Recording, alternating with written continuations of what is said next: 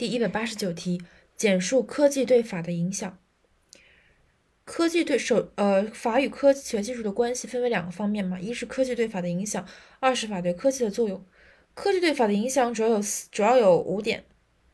第一，科学技术影响法的内容，成为法律规定的重要依据；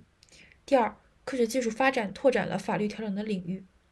一和二主要都是内容方面，就是静态方面。在此第第三就是科学技术的发展引起了有关的传统法律概念和原则的变化。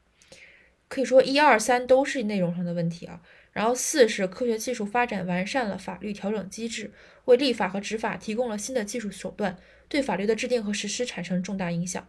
如互联网法院的设立，人工智能在法的制定与实施中的运用。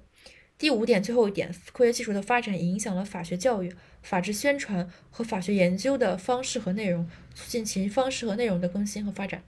总结一下，前三点就是内容静态，后两点是发展。一个是立法和法律实施，一个是法治宣传、法治教育。所以，一影响法的内容，二拓展了法律调整的领域，三发展引起了有关法律概念和原则的变化，四完善法律调整机制，影响立法和法律实施。最后一点，影响法学教育，影响法治宣传、法学研究的方式和内容，促进其方式和内容的更新和发展。所以是五点：一内容，二范围。